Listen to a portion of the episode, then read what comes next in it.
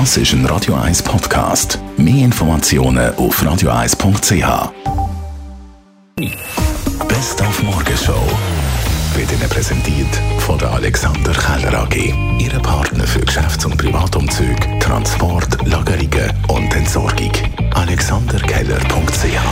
Die Knabenschüsse Mänti, der fällt aus. Es gibt kein Stechen und damit auch keine Schützenkönigin oder einen Schützenkönig. Und es gibt nur ganz, ganz kleine Kilbe. Das ist natürlich nicht befriedigend für die Schaustellerinnen und Schausteller.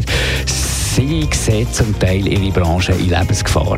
Ja, also wenn es so weitergeht, was das BAG mit uns macht, dann äh, ich dann langsam schwarz auf das nächste Jahr für uns. Und äh, ja, die Branche ist einfach, was soll ich jetzt sagen, die, sind- die ist ein bisschen frustriert, was da der Bund, äh, eben vor allem das BAG mit uns macht. Dafür gibt es ein Lob von der, oder für die arg gebütelten Schausteller, muss man sagen, und zwar von der Kilby-Pfarrerin, von der Evelyn Saud. Also sie sind, ähm, das finde ich so bewundernswert an diesen Schaustellerinnen und Schaustellern.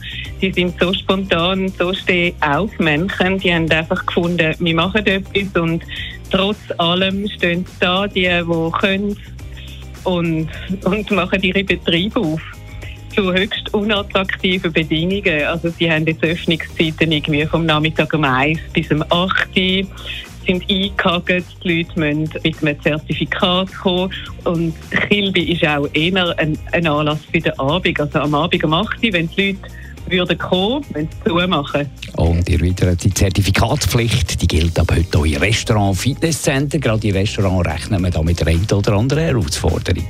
Ich denke, dass die grösste Herausforderung wirklich ist, wenn Gäste wollen, diskutieren mit den Wirten. Weil die Wirte können nicht dafür, dass das jetzt verlangt wird. Und äh, es wäre einfach schön, wir appellieren daran, dass Gäste, die ins Restaurant gehen, jetzt das einfach schon wissen mit dem Zertifikat, dass sie es schon parat haben, dass es möglichst reibungslos geht. Die Morgenshow auf Radio 1. Jeden Tag von 5 bis 10.